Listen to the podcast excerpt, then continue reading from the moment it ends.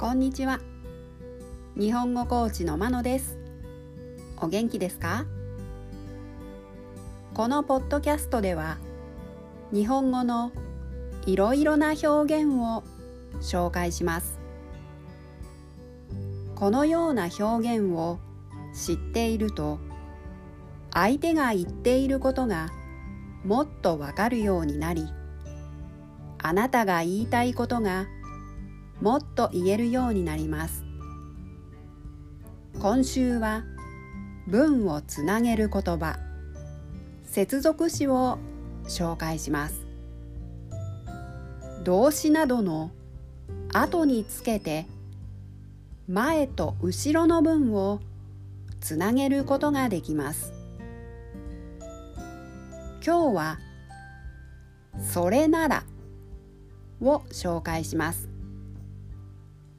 例文を聞いてどんな時に使うかを確かめてください。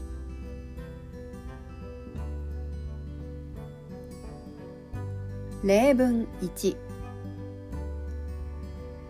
東京の会社で働いていたんですね。それなら東京のことはよく知っていますよね。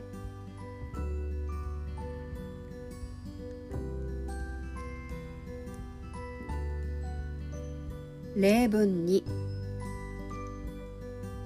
明日は都合が悪いんですか？それならあさってはいかがですか？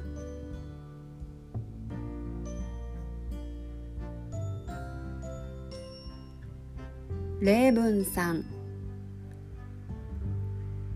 体調が悪いんですか？それならすぐ家に帰って休んだ方がいいですよ。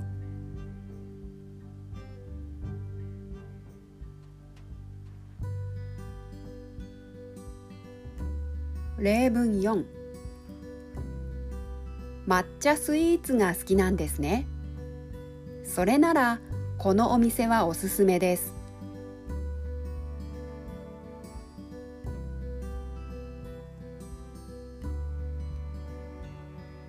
例文5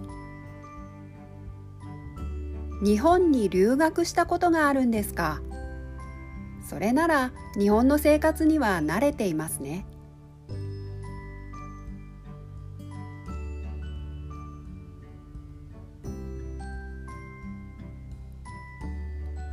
いかがでしたか？次回も文をつなげる言葉を紹介します。では今日はこの辺で。さようなら。